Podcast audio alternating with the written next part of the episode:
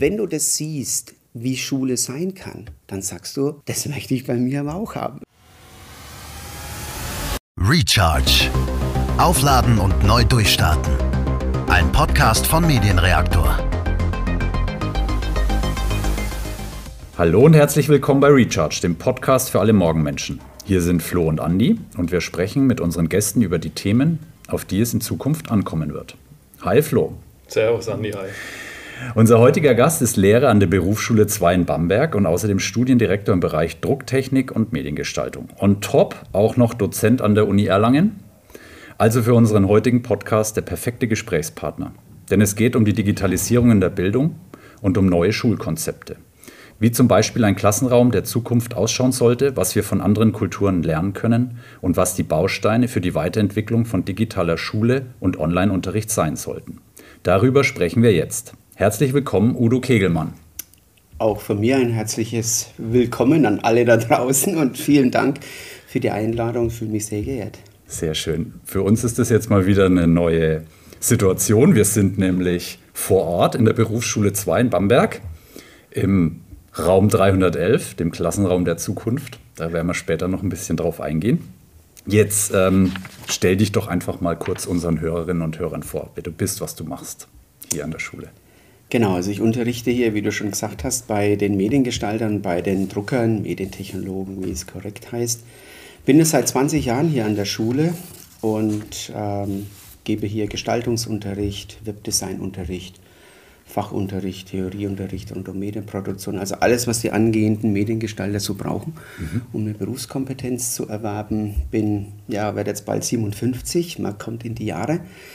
Und ähm, ja, habe nebenbei dann auch noch promoviert, deshalb auch mein Lehrauftrag an der Uni in Erlangen, Nürnberg, im Masterstudiengang Multimedia-Didaktik. Das hat sich daraus ergeben, dass ich äh, in den USA schon studiert habe, mhm. Instruktionsdesign.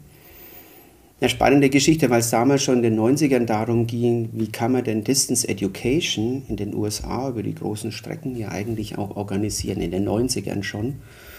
Und äh, dieses Wissen, wie man mit Studenten, die ja Masterstudenten sind, das heißt, die machen das berufsbegleitend, die arbeiten also in großen Konzernen und Unternehmen und sind da für die Weiterbildung in den Unternehmen zuständig, mhm. bei Siemens, Lufthansa, Deutsche Bank. Mhm.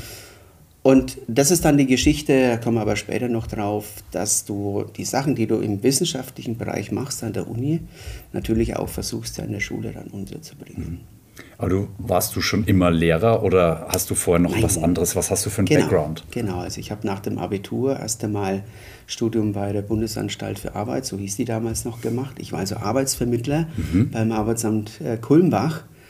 Und äh, das war für mich sehr prägend, weil ich da eigentlich schon gesehen habe, du musst im Berufsleben dein Schicksal selber in die Hand nehmen. Das heißt, natürlich waren wir als Arbeitsberater, als Arbeitsvermittler an deiner Seite, dass du was findest aber du musst eben selber Kompetenzen erwerben, um im Beruf erfolgreich zu sein.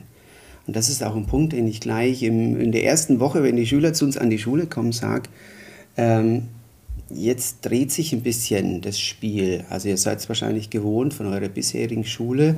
Davon ist der Lehrer, mhm. ich bin der Schüler. Ja, ich gucke halt mal, was ich so für die Schulaufgabe, für die Ex, für die Abschlussprüfung mache. Aber ich kümmere mich nicht eigentlich um mein eigenes Lernen. Und das ist ein wichtiger Aspekt bei uns, da kommen wir später noch drauf. Also es ist auch so ein bisschen, sage ich mal, wie, wie es in der Universität oder in einer Fachhochschule ist, wo man sich einfach selbst drum kümmern muss, dass man da auch, genau. sage ich mal, sämtliche Fähigkeiten, die man sich aneignen möchte, das ist ja auch so ein eigener Impuls, denke ich. Es wird einem ja nicht vorgeschrieben, was man da lernen soll, sondern genau. ähm, man kann das ja frei gestalten. Also das, so ist es hier so ein bisschen. Genau, also Ziel ist ja, dass die Schüler in den drei Jahren zu einer Berufskompetenz kommen. Und das hat jetzt nicht nur was damit zu tun, dass ich gestalterisch in der Lage bin, eine Webseite zu machen oder ein Plakat gut zu gestalten, sondern ich muss ja eigentlich immer fachlich fit bleiben. Also mhm. lebenslanges Lernen kennt ihr von euren Agenturen ja auch. Ja.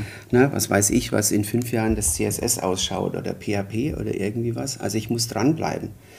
Deshalb sehe ich meine Aufgabe als Lehrer eigentlich, eine Lernumgebung anzubieten, die nicht nur ziemlich offen ist, je nachdem, was die Schüler mitbringen, sondern eben auch so frei ist, dass die Schüler sich auch gegenseitig tutoren können und gegenseitig voneinander lernen. Die Starken geben ihr Wissen an die Schwachen weiter und jeder hat irgendeine Kompetenz. Mhm.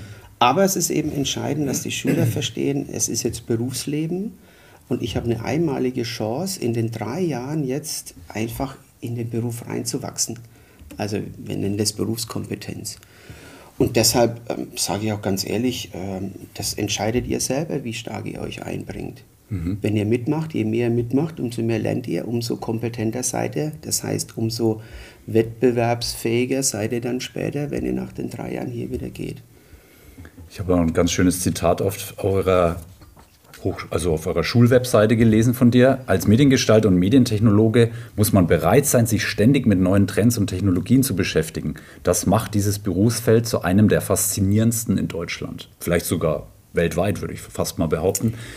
Hm, da steckt ja ganz viel drin. Das heißt, das sehen wir ja auch in unserem täglichen Beruf, Berufsalltag. Klar, das Fachliche muss stimmen, aber irgendwie muss man natürlich darüber hinaus auch noch viel mehr wissen können, was, was halt, sage ich mal, auch der Kunde oder die Beziehung zum Kunden so mit sich bringt, so aus verschiedenen Branchen. Man muss sich so reindenken können, so Empathie spielen können, ne? diese, diese ganzen Skills, die man, ja, die man so nicht gelehrt bekommt. Die, sowas vermittelt ihr ja auch, also weil die Schüler sozusagen in Eigenregie hier auch das gestalten können. Absolut. Also das ist auch das Besondere, finde ich. Also deshalb bin ich wahnsinnig gern Berufsschullehrer mhm. geworden. Ich muss ein bisschen Werbung für die Berufsschule ja. machen, weil ich finde, die hat da draußen echt nicht so das Image, wie wir es, wie wir es uns wünschen würden. Und ich meine, wir haben ja auch ganz viele äh, Abiturienten, wisst ihr ja selber auch, von euren Azubis, wo ich sage, ist doch überhaupt kein Thema. Wer weiß, vielleicht arbeiten die, diese Generation an jungen Leuten heute bis 70 du brichst dir ja keinen ab, wenn du erst einmal eine Ausbildung machst. Ja. Und äh, wir haben erst nächste Woche wieder zwei ehemaligen Schüler, die jetzt an der FH in Münchberg studieren, Kommunikationsdesign, die einfach gesagt haben, das war so gut, dass du erst eine Ausbildung gemacht hast und dann ins Studium gehst. Also ist für uns immer auch wichtig, dass wir hier im Rahmen der drei Jahre die Schüler immer auch in unserem Rahmen an der Berufsschule mit der Wirklichkeit in Verbindung bringen. Wir haben duale Ausbildung, das echte Berufsleben kriegen sie ja bei euch sowieso mit. Aber ich finde, äh, wir haben auch als Schule eine gewisse Verpflichtung, dass wir was für die Community machen.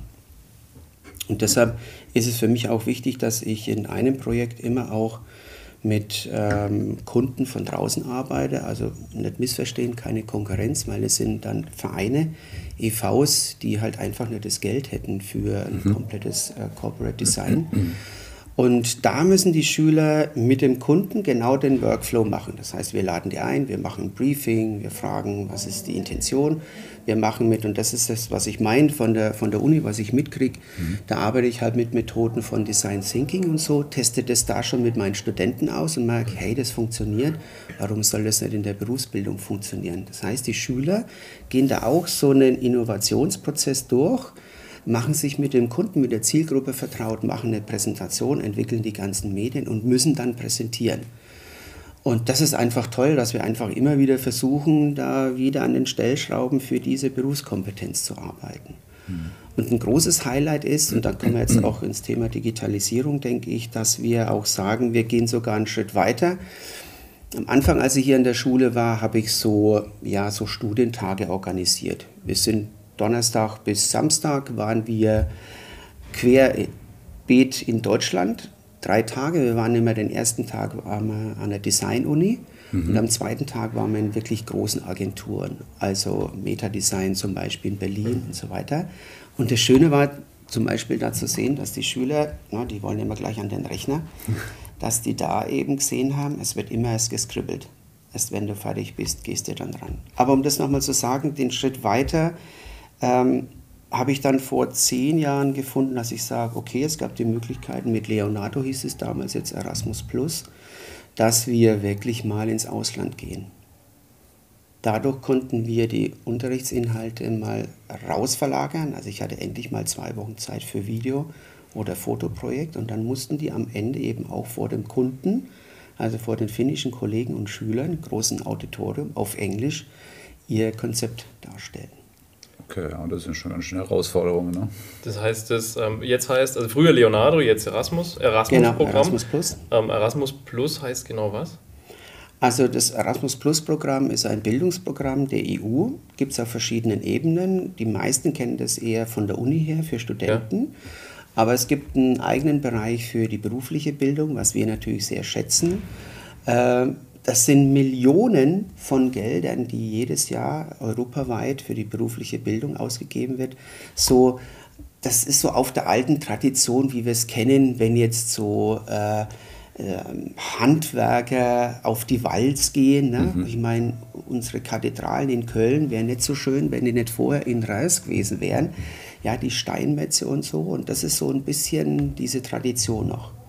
Und das war für uns so der Anfang 2012 als ich das erste Mal mit so äh, drei Schülern so da ins Ausland gegangen bin. Ich kannte die Schule schon, ich habe die vorher besucht, über so einen vorbereitenden Besuch. Und dann dachte ich mir, das probieren wir jetzt einfach mal aus. Und dann waren die drei Wochen vor Ort, auch zum Teil in Betrieben, haben so Medienprojekte gemacht. Und ich weiß heute noch, wie dann die entsprechenden äh, Agenturen gesagt haben, was habt ihr mit den Schülern gemacht? Ja, ich, ich, ich erkenne die kaum wieder. Ne? Die sind total, also du merkst, dass da was passiert. Und jetzt waren wir zuletzt immer mit 20 Schülern aus den zwei Abschlussklassen in Finnland für diese Film- und Fotoprojekte. Also einerseits, um den Unterricht zu erweitern, weil zwei Wochen am Stück, das schaffe ich ja gar nicht, im Unterricht unterzubringen. Die Zeit hast du mhm. nicht.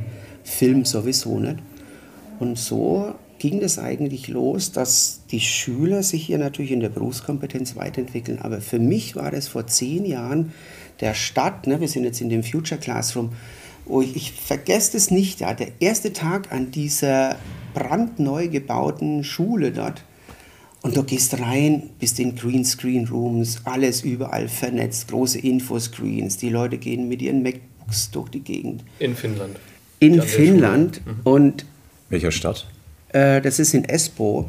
Espoo ist ja quasi so das Silicon Valley von Finnland. Aha. Also Sitz von Nokia, das war ja die große Technikschmiede in den 80er, 90ern, ist dann brutal an die Wand gefahren. Auch eine Erkenntnis, mhm. wenn du zu lang denkst, du bist der Hero und deine Sachen sind so top, vergisst du, wie die Welt um dich herum ist.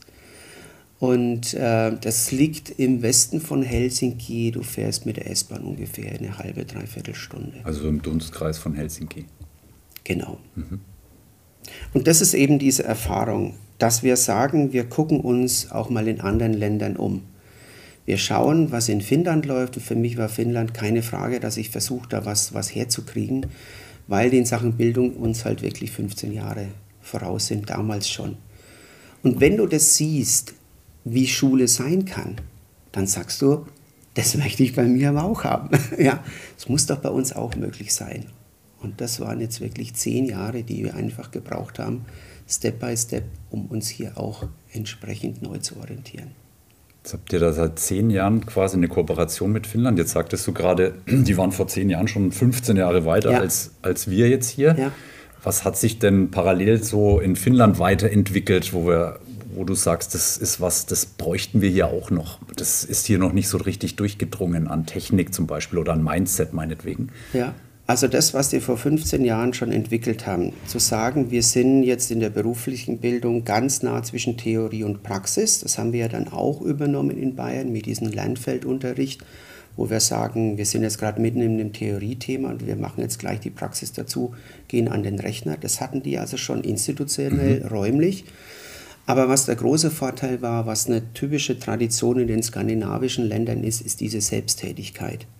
Die Skandinavier haben die Reformpädagogik von uns, die ist ja auch schon 100 Jahre alt, ne, so Weimarer Zeit. Alles, was vor den Faschisten im Unterricht war, war einfach genial. Selbsttätigkeit, Maria Montessori, Peter Petersen Schule, Jena Plan, die Dinge, die jeder äh, Lehramtsstudent ja mitnimmt, ähm, das haben die einfach immer schon umgesetzt. Die Skandinavier sind also traditionell in ihrem Unterrichts- und Bildungskonzept so, dass es auf die Verantwortung der Schüler drauf ankommt. Alles versuchen, eine offene Lernumgebung zu schaffen, dass die Schüler selbsttätig lernen können. Damit bist du ganz nah bei den Themen, die die schon immer hatten, Inklusion, Differenzierung. Ja? Jeder kann so viel lernen, wie er will. und auch das lernen, was er halt aufgrund seiner Kompetenzen auch schafft. Das heißt, das muss man quasi gar nicht erst einführen, sondern das gibt es einfach das auf, saugen aufgrund die des, schon in ja. den Kitas quasi Ja. auf. Und das ist ja auch Menschenbild. Wir wollen ja. heute über Bildung reden. Das hat immer was mit einem Menschenbild zu tun. Jetzt muss ich aber auch sagen, wenn wir immer sagen, Dänemark und Finnland, ne, seit Jahren immer die glücklichsten Völker dieser Erde und wie das Bildungssystem da gemacht wird, wir dürfen nicht vergessen, wie viele Finnen leben in Finnland? Sechs Millionen. Drei Millionen davon in Helsinki und dem ganzen Speckgürtel. Das heißt also, wir sprechen von Berlin und Hamburg. Ja. Und ich war ja auf, auf Einladung der Robert Bosch Stiftung äh, mit einer finnischen Delegation in China auf einem internationalen Kongress, wo wir, also meine Aufgabe war, da über den Stand der Digitalisierung in der deutschen Berufsbildung äh, zu referieren.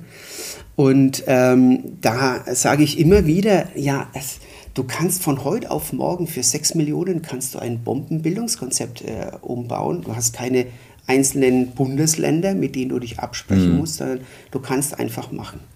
Und der Riesenvorteil, und das haben wir mittlerweile gelernt, ist das Thema Professionalisierung in der Bildung. Sprich, werde ich nie vergessen, ersten Tag, als ich da durch die finnische Berufsschule bin, sind wir eben auch an der Bücherei vorbei, ne, an der Bibliothek der Schule. Und ich sage, äh, wir machten das von euch so, weil es ist ja bei uns traditionell so, wenn du irgendwas zusätzlich anbietest, ist immer die Frage, wer macht denn das vom Kollegium? Kriegt der dann noch Stunden? Oh, dazu wie viele und Stunden Ermäßigung? genau, Nee, kriegst du ja. normalerweise nicht. Kommen wir auch noch drauf. Und dann schauen die mich alle an und sagen, ich weiß gar nicht, was du immer fragst. Das ist eine Masterbibliothekarin, die hat es studiert. Die kommt um 7 Uhr früh und geht um halb fünf. Das ist unsere Angestellte. Sag ich, okay, okay, ich habe ja nur gefragt. Ne? Dann ging es weiter, haben sie gesagt, oh, was brauchst du jetzt für die zwei Wochen, wo du da bist? Da ich sage, naja, habt ihr vielleicht irgendwas? Ja, warte mal, wir gehen zum Systembetreuer.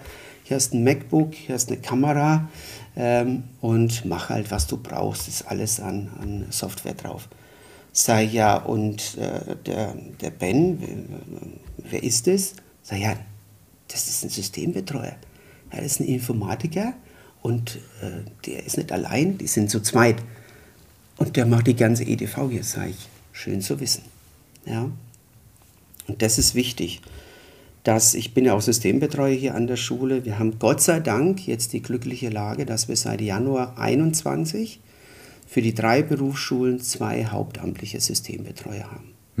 Vorher mussten wir das alleine stemmen, also ich ähm, habe dafür, dafür zwei Stunden Anrechnung bekommen pro Woche Deputat, also wir reden von 90 Minuten die Woche für ein Netzwerk, das sich mit jedem mittelständischen Unternehmen messen kann.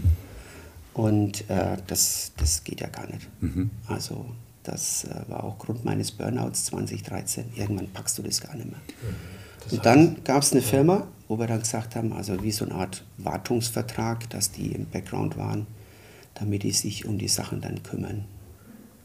Das heißt, wenn ich es richtig verstehe, viel ist ja abhängig dann von, sagen wir mal, von deiner persönlichen Motivation, deinem Background, ähm, wie viel Energie du da auch reinsteckst, ähm, dass du persönlich sagst, okay, ich, ich gucke über den Tellerrand, ich gucke da nach Finnland, woanders hin ähm, und das, was da ist, das möchte ich gerne den Schülern und Schülerinnen dann irgendwie zukommen lassen und das wird da weiterkommen. Das ist ja dann sehr, sehr persönlich abhängig ähm, von, von deinem Engagement. Gilt aber generell. Also wir haben wirklich viele engagierte Kolleginnen und Kollegen. Wir haben ja schon vor 30 Jahren hatten wir schon, weil wir hier auch die Gastronomie in der Ausbildung haben, eine sehr gute Partnerschaft mit einer französischen Hotelfachschule. Das war also immer schon auch der Spirit so ein bisschen an der Schule. Macht doch aus dieser wirklich Geschichte so Mittelalter, ne? macht euch auf den Weg, guckt mal Erfahrungsaustausch äh, mit Europa. Mittlerweile haben wir auch mehrere Länder im Boot. Tschechien, auch Prag, auch mit der Gastronomie. Also klar ist es so, es gilt ja für Grundschulen, für andere Schulen auch. Es lebt immer von den Leuten, die an der Schule sind. Das macht ja eine Schule auch aus. Deshalb sind wir auch Lehrer geworden. Und es hängt auch von der Schulleitung ab. Ja, hast du eine Schulleitung, die das mitträgt?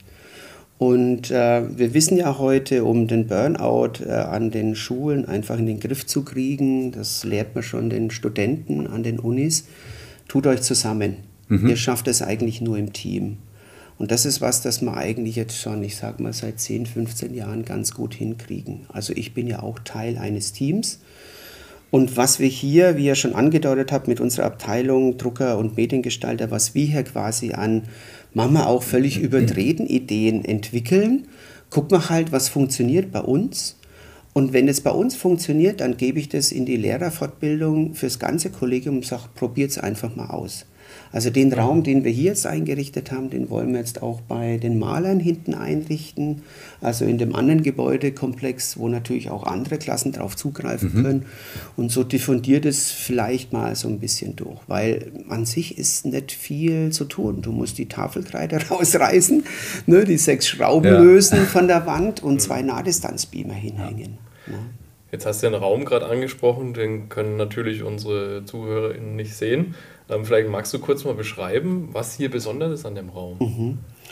Also es ist ein ganz normaler Klassenraum. Deshalb kommen aus der ganzen Republik äh, Schulklassen, Schulleitungen, Vertreter von Unis, von Lehrerfortbildungseinrichtungen schauen sich den an, weil die Schulen trotz allem, auch wenn jetzt viel Geld in die Technik geht, also ins digitale Equipment, ähm, sind wir noch nicht so weit, dass wir auch die Schulen umbauen können. Und es muss auch nicht sein, weil es reicht, wenn du wirklich die Tafelkreide rausnimmst, dafür zwei Nahdistanzbeamer oben an die Decke hängst, mhm.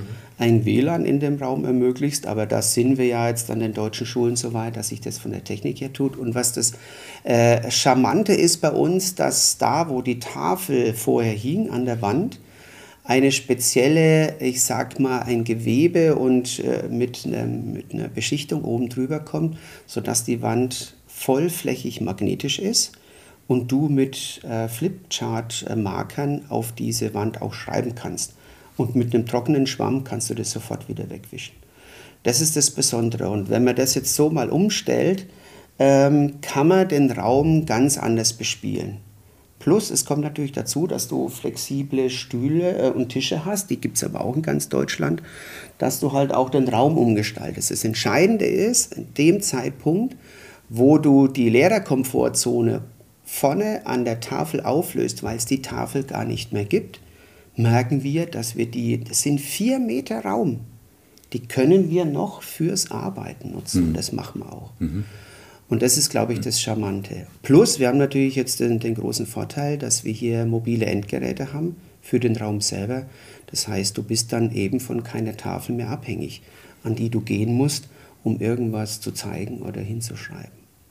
Jetzt habt ihr hier quasi in dem Raum dieses Thema Digitalisierung richtig schön umgesetzt in diesen Räumen.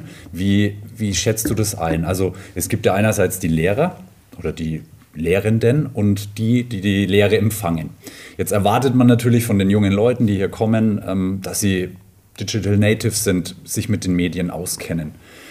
Und dann gibt es die Lehrer, die vielleicht schon, sage ich mal, keine Digital Natives mehr sind oder auch schon fortgeschrittener, die jetzt, weiß ich nicht, mit der Digitalisierung vielleicht jetzt noch nicht so viel am Hut haben.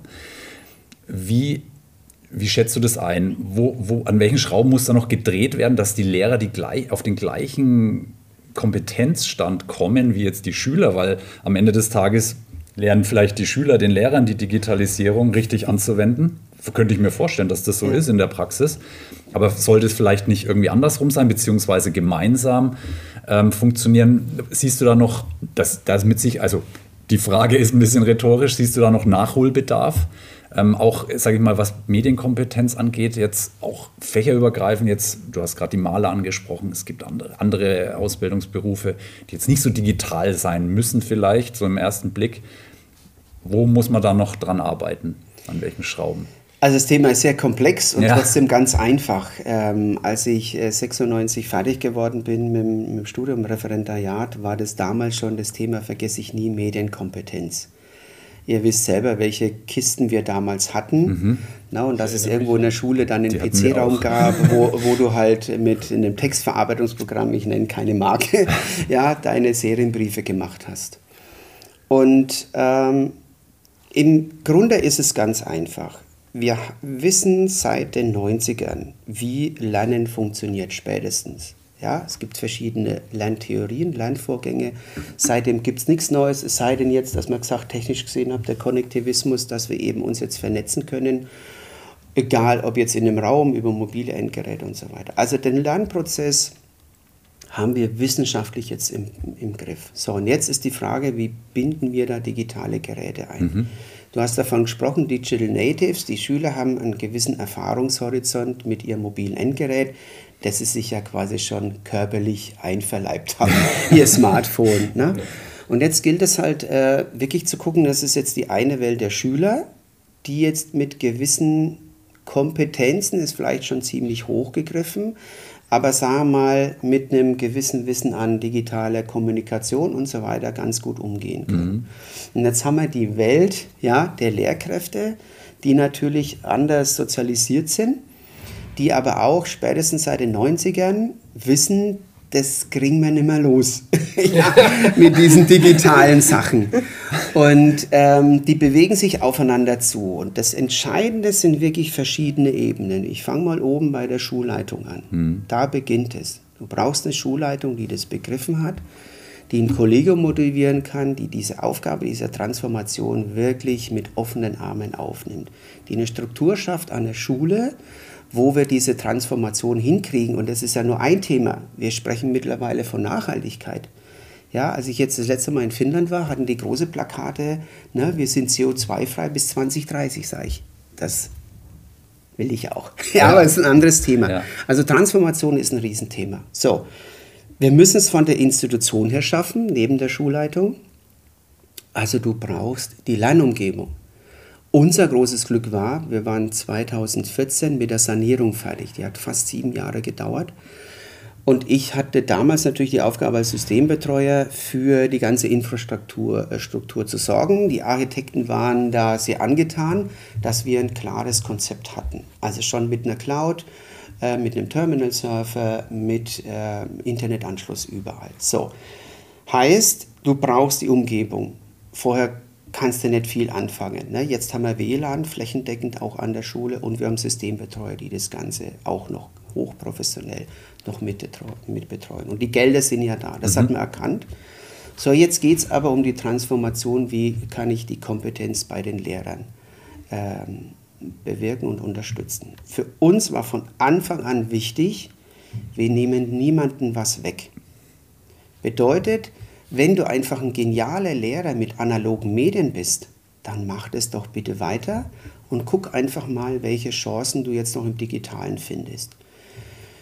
Wir haben junge Kolleginnen und Kollegen, die vielleicht zum Teil auch schon jetzt von der Uni kommen. Wir haben auch Seminarschule, die Referendare bringen da sowieso einen frischen Wind rein, die einfach sagen, okay, ich bin schon ein bisschen kompetent, ich mache das auch. Aber du musst dranbleiben. Das Entscheidende ist aber, dass wir uns auf einer Linie treffen. Das heißt, wenn unsere Deutschlehrerin immer wieder sagt, ja schön, ne, dass die Kids alle so fit sind in 400 Zeichen Messages, heißt es aber nicht, ob sie sinnerfassend noch lesen können. Mhm. Also müssen wir da dranbleiben. Die machen immer ein äh, Lektüreprojekt und all diese Dinge. Ja? Also die Kompetenzen sind ja viel tiefer. Wie kann ich mir Wissen selber aneignen aufgrund von Informationen, die jetzt in dem Buch sind, im Internet sind, in einem Lehrvideo oder wie auch immer. Das heißt, da hat sich eigentlich gar nichts groß geändert. Und ich unterscheide in meinem mhm. Unterricht eh nicht zwischen analog und digital. Mhm. Also von daher ist es der eine Weg, auf verschiedenen Ebenen das anzugehen. Und der andere Weg ist halt immer Good Practice. Na, wie schon angedeutet, wir probieren hier viel aus und das habe ich in den Staaten gelernt. Wir hatten auf dem Campus eine Highschool, die war nur für uns Lehramtsstudierende da. Das heißt, habe ich irgendwas gesehen, irgendwas gelernt, hatte ich immer eine Lehrerin in der achten, ja, an der Highschool Mathe, äh, lass uns das einfach mal ausprobieren. Und diesen Spirit finde ich richtig gut. Ausprobieren, Fehler machen, das Beste einfach mitnehmen und aufgrund der Erfahrungen arbeiten. Du musst einfach dranbleiben, ist völlig klar. Ja. Und das gilt ja sowohl für die Schüler als auch für die Lehrer. Für also alle. dieses selbst, selbst ja. organisierte ja. Arbeiten gilt für die Schüler, gilt so auch für die Lehrer. Das heißt, wenn so ich Interesse habe, meinen Unterricht zu erweitern, zum Beispiel, wenn ich jetzt ein super analoger Lehrer bin und hab, kann das total gut machen Absolut. mit meinen Themen, ähm, vielleicht kann ich ja das noch bereichern. Das hast du ja gerade schön erklärt. Das heißt, man, es geht darum, letztendlich die, die Grundlage zu schaffen und ein, ein einheitliches Denkmuster, dass das einfach in alle Kapillargefäße von so einer Schule äh, ankommt, dass man da einfach sagt, wir ziehen da alle an einem Strang. So ist es. Und ich meine, durch Corona hat sich ja die ganze Weiterbildungslandschaft komplett geändert. Mhm. Ich weiß schlagartig, nicht, ne? schlagartig, ja.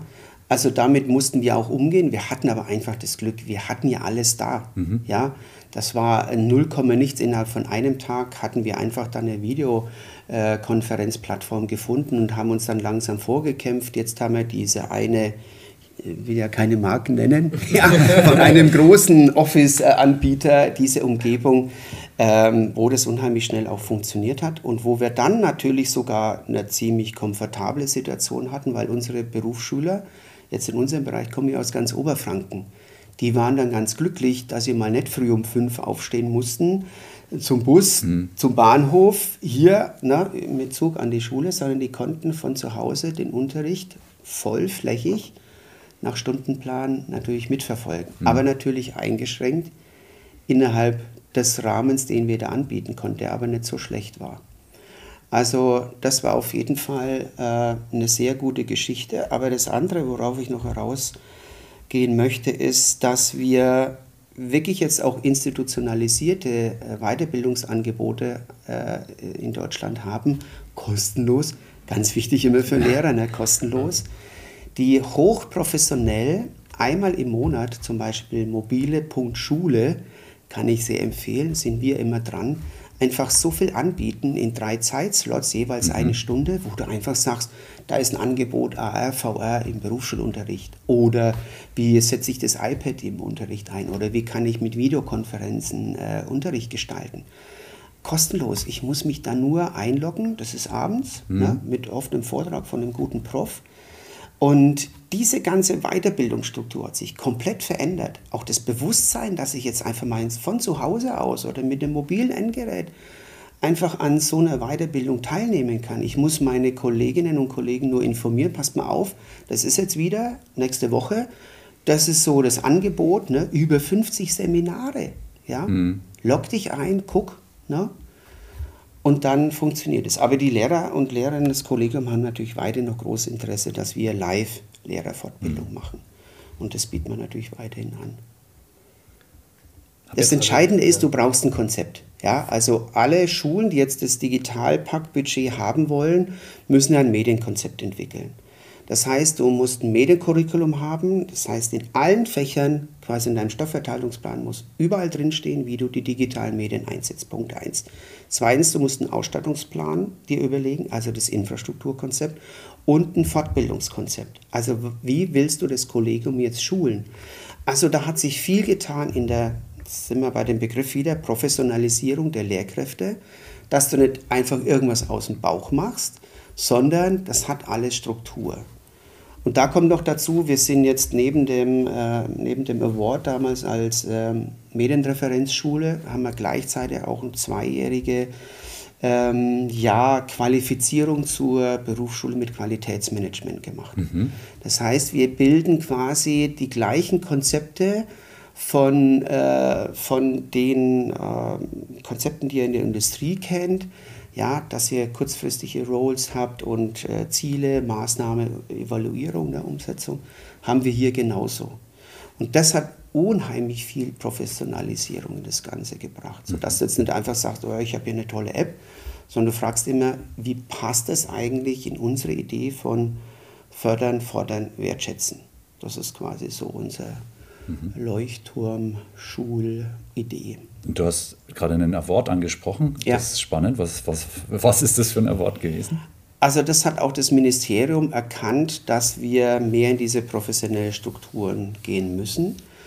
Und da gibt es dann immer verschiedenste Projekte, die das Ministerium dann ausschreibt. Eins war eben die Struktur, sitzt auch schon, boah, auch schon fast zehn Jahre her, mit den Medienreferenzschulen. Du konntest dich da als Schule bewerben bist mit anderen Schulen da aufgenommen worden, wenn du ein entsprechendes Konzept zeigen konntest. Und das war dann die Idee, dass man flächendeckend über alle Schularten hinweg in Bayern solche Leuchtturmschulen, so sind die auch äh, wirklich benannt worden, äh, etablieren kann. Wir hatten zwei Jahre lang wirklich super Schulungen, wo wir quasi mit diesem Konzept vom Ministerium an der Lehrerakademie in Dillingen auch geschult worden sind, auch wirklich da wirklich ein großes, also ich glaube, das waren fast 200 Seiten, die ich da geschrieben habe, am Ende. Und dann haben wir diesen Award gekriegt und das war der Anfang von allem. Mhm.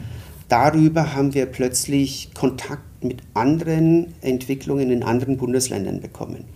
Deshalb die Zehnerjahre waren für uns wichtig. Da sind wir also zum Beispiel in ähm, äh, dieses Konzept von äh, der ähm, digitalen Bildung, Forum Digitale Bildung kommen.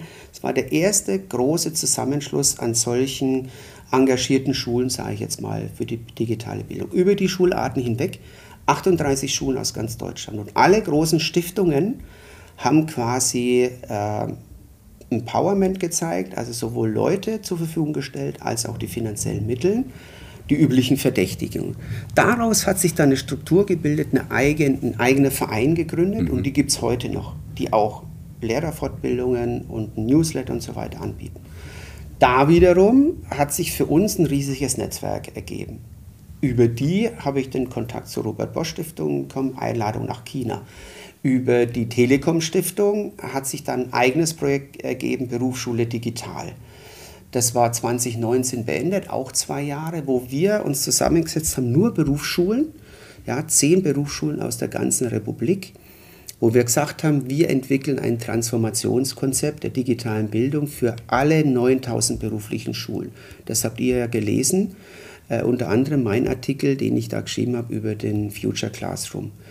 Und das ist jetzt so ein unheimlich spannendes Netzwerk in ganz Deutschland, wo wir sagen, wir haben diese Skripte, dieses Handbuch mehr oder weniger entwickelt, kann jede Berufsschule von diesen 9000 in die Hand nehmen und sagen, okay, wir orientieren uns jetzt daran. Und ähm, ja, ich glaube, das letzte Jahrzehnt war wirklich sehr spannend. Und, äh, ja, und es, lebt alles von, ne? also, es lebt von diesen Good Practice-Geschichten. Ja. ja, und auch davon, dass du, du so offen einfach rausgehst und an alle Themen rangehst, weil ich ja. hatte jetzt, also du hast jetzt ganz viele Fragen beantwortet, die ich jetzt so im Kopf hatte. Also vor allem, nee, wie, wie, kommst du an die Kontakte und ja. wie kommst du nach Finnland und ja. äh, wo du überall warst, klar halt, ne, aus dem einen entwickelt sich das nächste und wenn man an jedes offen rangeht und äh, dabei bleibt, so knüpfen sich dann, dann deine Netzwerke. Ne? Und es ist immer wieder dasselbe. Weißt du, ich mache meine Seminare an der Uni seit 20 Jahren. Ich arbeite da mit Leuten, die in der Weiterbildung eben bei den großen Unternehmen sind. Wir probieren da alles aus. Das ist meine große Spielwiese. Mhm. Das nehme ich jetzt mit in den Unterricht. Ich lebe davon, dass eure Auszubildenden bei euch in der dualen Bildung sind, die mir beibringen, ey, Herr Gegelmann, aber Sie wissen schon, eigentlich müssen wir mal Responsive Web Design machen. Okay, kommen Sie jetzt her, halten Referat. So geht's weiter. Und das ist letztendlich so der Weg, wo wir aus all diesen Erfahrungen eben dann den Schritt weitergehen können und wo sich dann auch Leute einfach bei uns melden. So ergab sich der Kontakt zur TU Dresden. Die kannte ich ja alle nicht. Mhm. Ne?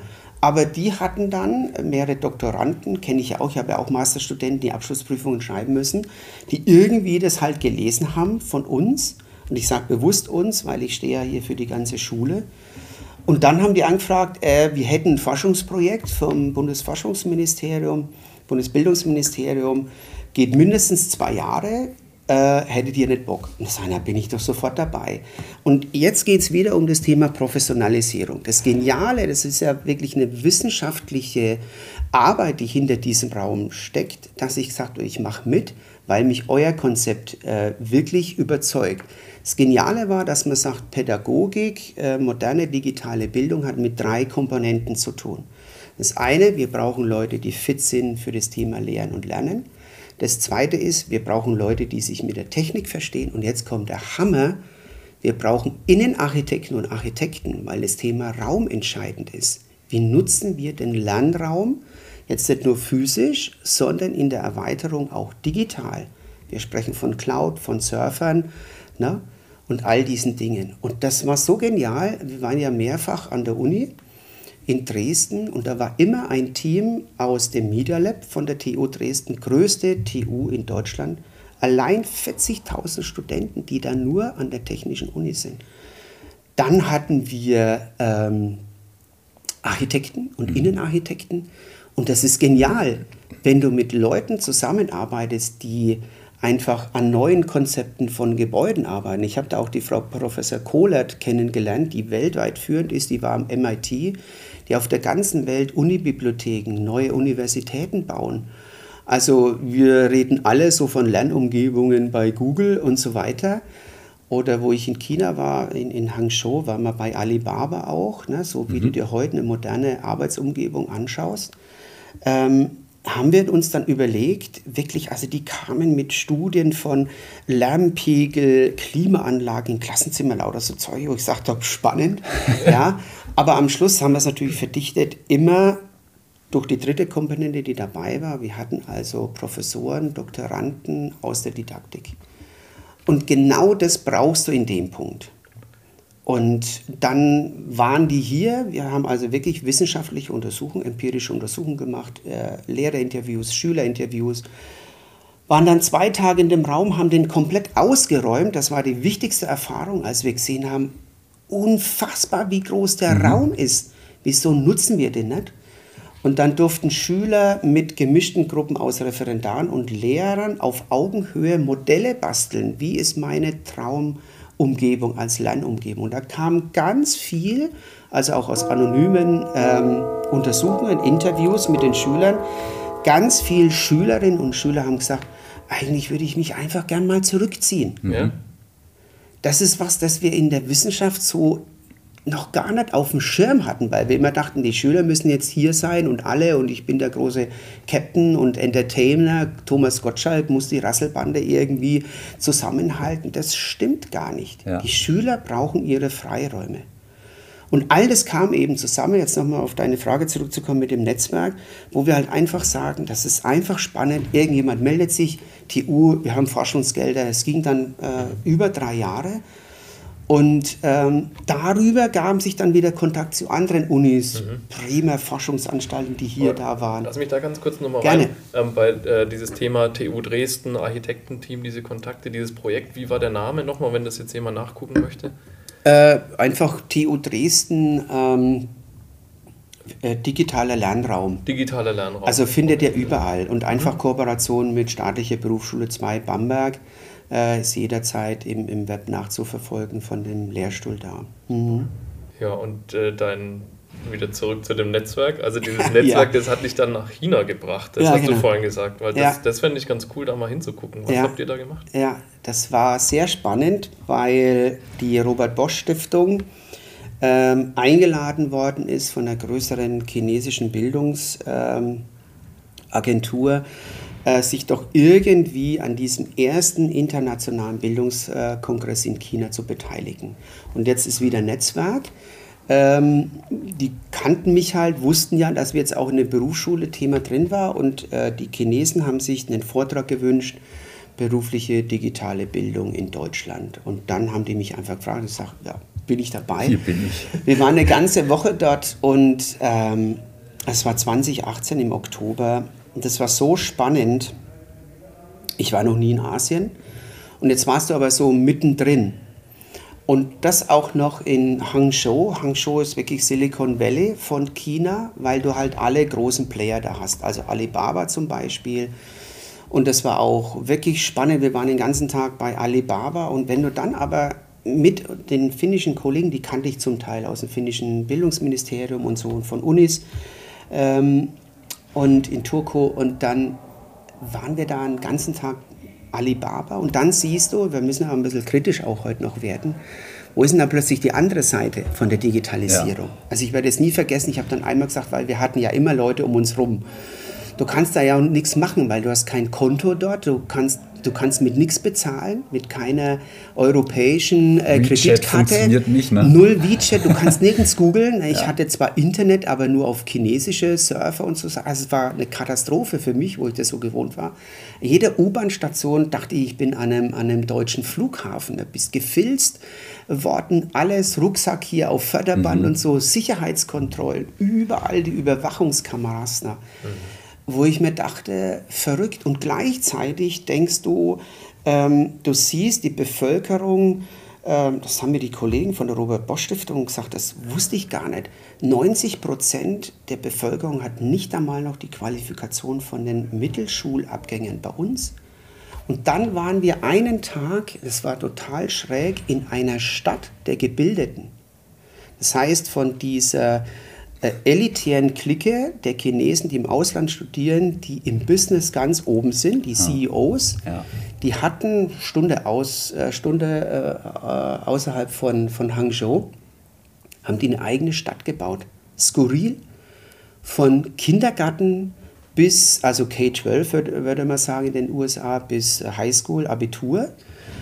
60.000 Schüler da von dem Business, von dem chinesischen Business, das äh, börsendotiert ist, wo die CEOs von ihrem Büro in Shanghai aus mal kurz in das Zimmer von ihrem Zögling reinschauen. Wir sprechen von Ein-Kind-Familie, mhm. ne, war total schräg. Reingucken konnten, wie es dem gerade in, in der Kindergartengruppe geht. Aber hochprofessionell für diese Elite. Wir waren da in der Schwimmhalle und da hat uns ein amerikanischer Olympiasieger begrüßt. Ja, ich mache hier den Schwimmunterricht. ja, und so lief das, Hallo, Professionalisierung.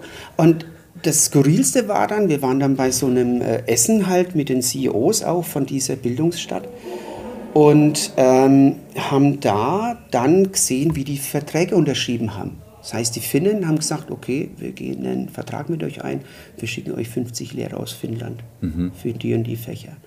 Also äh, das war so das, das Nebengeräusch und auf dem Kongress ging es mir halt darum, einfach zu zeigen, und das war natürlich ein Risiko, ich habe das auch der Robert Bosch Stiftung gesagt, aber ich werde da frei reden mhm. und habe halt erzählt von freiem Unterricht, mhm.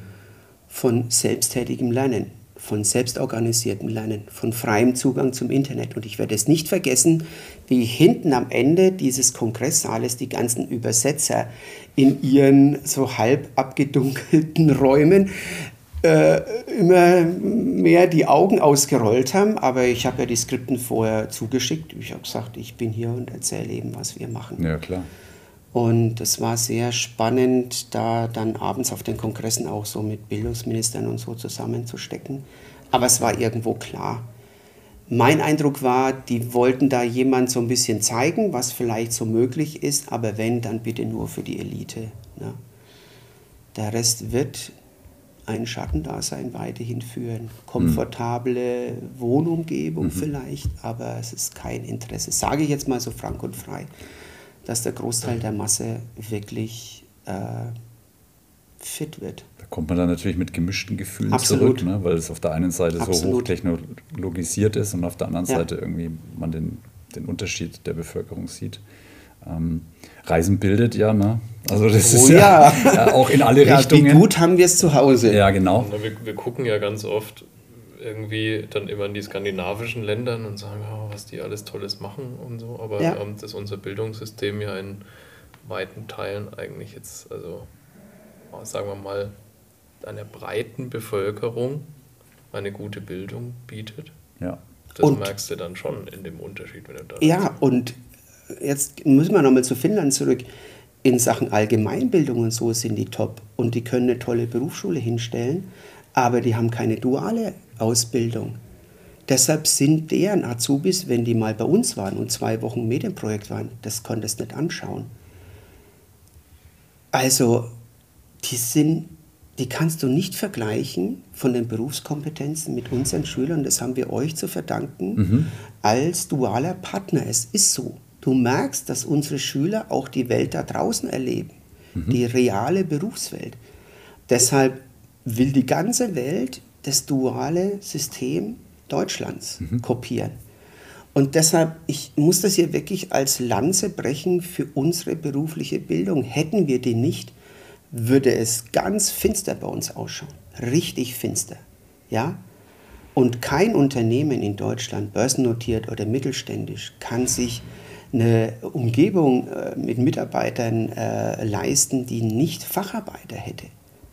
Auf höchstem Niveau. Und das sind wir jetzt bei einer beruflichen Bildung, Digitalisierung, die jetzt nicht komfortabel bei uns bei den Mediengestalter stattfindet, weil es deren tägliches Arbeitsinstrument ja. ist, sondern wir haben vor Jahren schon äh, in allen Abteilungen im Hause und egal ob es jetzt Friseure sind oder Maler oder Gastronomie gefragt, guckt euch bitte um, wie zeigt sich die Digitalisierung bei euch?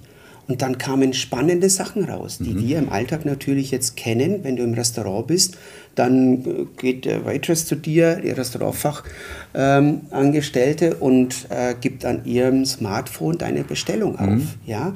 Du kannst deine Hotels von zu Hause buchen. Ja, du bist auf deinem Hotelzimmer, kannst dich smart mit den Screens verbinden und und und.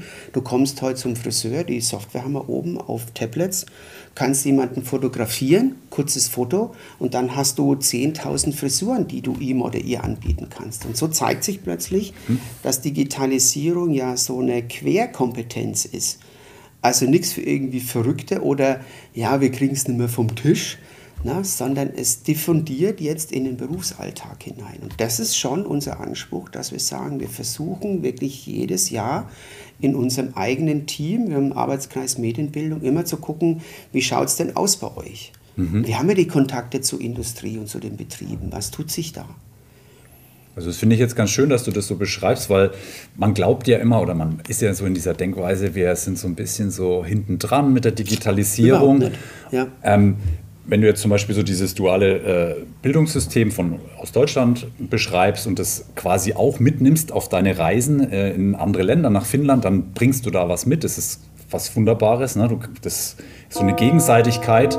Man nimmt was mit, man bringt was mit und man profitiert voneinander. Und das finde ich, man kann voneinander lernen. Das ist Immer doch, schon. Das ist eine, eine ganz tolle Sache. Und dann eben auch diese, was ich auch ganz spannend finde, dieses Aus dieser Sparte Mediengestaltung, wo man vermeintlich glaubt, das ist sowieso alles digitalisiert, kann man diese, dieses Know-how noch weitergeben an andere Berufsfelder. Ähm, Finde ich eine ganz großartige Sache, was, was, was ihr hier macht. Und ähm, wie siehst du das? Ist dieser, dieser Raum hier, das ist ja so wie so ein, ja, würde ich sagen, wie so ein, wie so ein also heißt ja auch Zukunftsraum. Ne?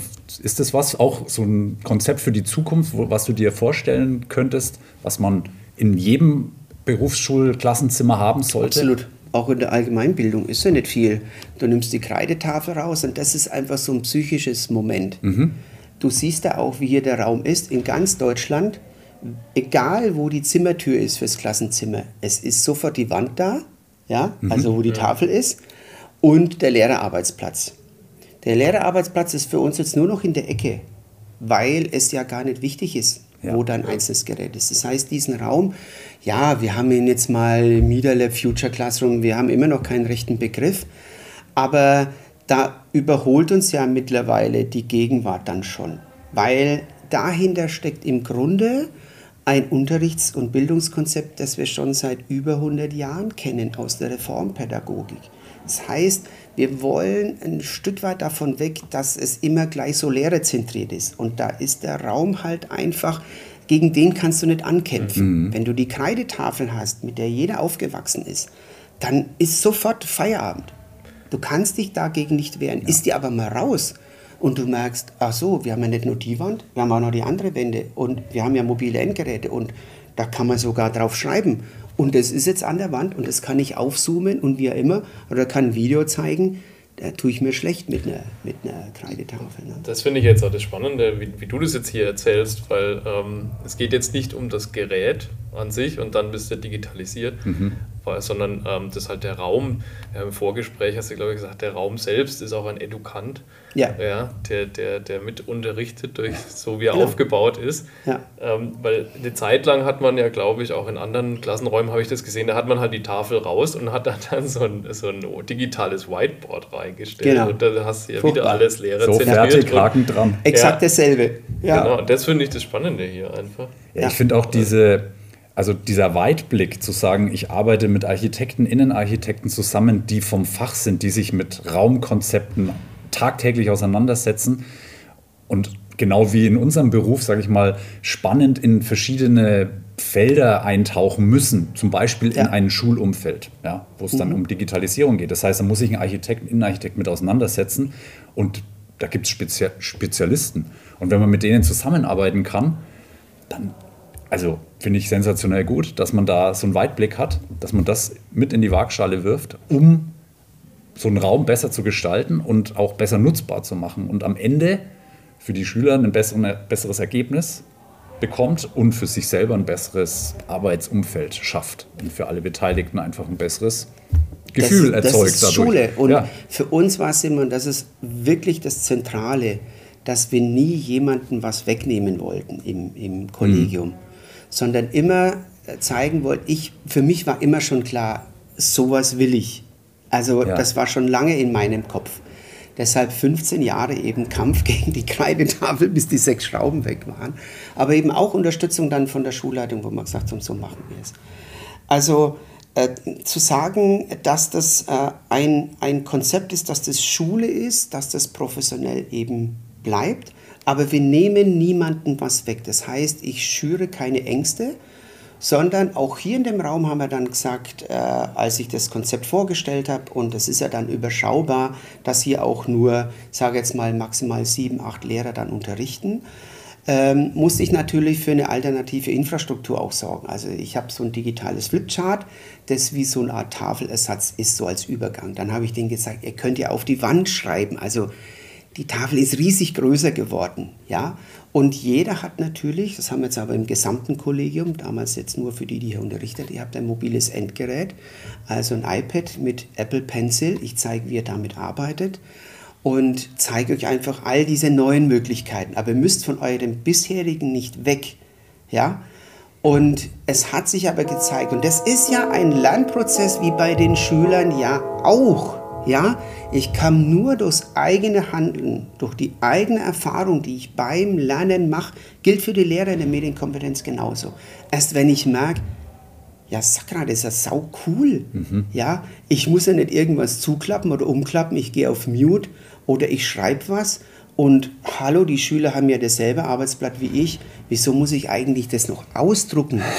Ich habe doch das. Ja, das ist ja. Eh knapp. Ja, also die Lehrer sitzen zu Hause, machen ihr Arbeitsblatt digital, ein PDF und ja. merken, oh, ich muss ja gar nicht Umweg gehe bei los ja. über Kopierraum, sondern ich kann das von zu Hause auf den Surfer legen. Die Schüler haben das schon in der Klasse oder ich schicke es per, per Airdrop in die Klasse rüber aha, das geht so. Und plötzlich kommen Schüler, die sagen, also ist ja alles schön und gut, aber ich möchte keine Kopien mehr.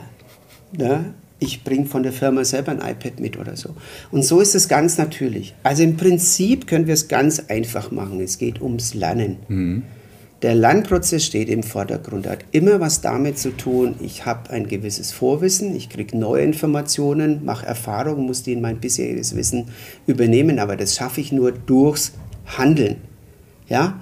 Wir können uns ganz viel vorstellen, PHP, CSS, ne, irgendwie, aber ich muss selber mal am, am Quellcode sehen, oh, das geht ja gar nicht. Wieso geht da jetzt nicht das Video auf oder irgendwas? Ne? Also, und das ist einfach das, was ich sage, das macht berufliche Bildung so aus. Aber du kannst es für alle Schularten nehmen. Wunderschönes Roundup. ja. ja. ja, würde ich auch sagen. Also das war ein super Schlusswort. Ja. Udo, das war ein sehr inspirierendes Gespräch. Sehr schön. Ähm, ich hoffe, es hat Spaß gemacht. Ja, wir, absolut. Haben, wir nehmen da ganz viel mit. Und ich würde es so sagen als Quintessenz, ähm, niemandem was wegnehmen ja. und quasi behutsam sage ich mal, die Vorteile von vielleicht neuen Techniken, neuen Ideen ähm, einführen, sage ich mal, oder in die Waagschale werfen. Probier es aus, spiel damit, mach, nimm die Elemente für dich raus, die dir einen Vorteil bringen und man muss es nicht einfach drüber stülpen und sagen, so ist es und so müssen wir es jetzt in Zukunft machen. Das ist ja so ein bisschen auch, glaube ich, in Deutschland so ein bisschen das Problem manchmal, ne, dass man diese Freiheit schafft. Also ich glaube, wenn wir das jetzt so mitnehmen für die Zukunft, dann habe ich da ein sehr gutes Gefühl, was die Bildung angeht. Und ich glaube, es braucht mehr so Menschen wie dich, die so einen Enthusiasmus haben und das auch wirklich durchsetzen. Und ins Team tragen dann ja. auch. Vielen Dank. Ich bedanke mich für die Einladung und ähm, ja, wünsche euch natürlich auch alles Gute. Bleibt gesund und haltet die Digitalisierung auch hoch, was ihr eh macht in euren Agenturen. Danke, das tun wir. Danke, ja. Udo. Genau. Und äh, danke euch fürs Zuhören, wie immer. Wir hören uns wieder beim nächsten Mal. Abonniert unseren Kanal überall, wo es Podcasts gibt. Macht's gut, bleibt gesund. Ciao. Ciao. Ciao.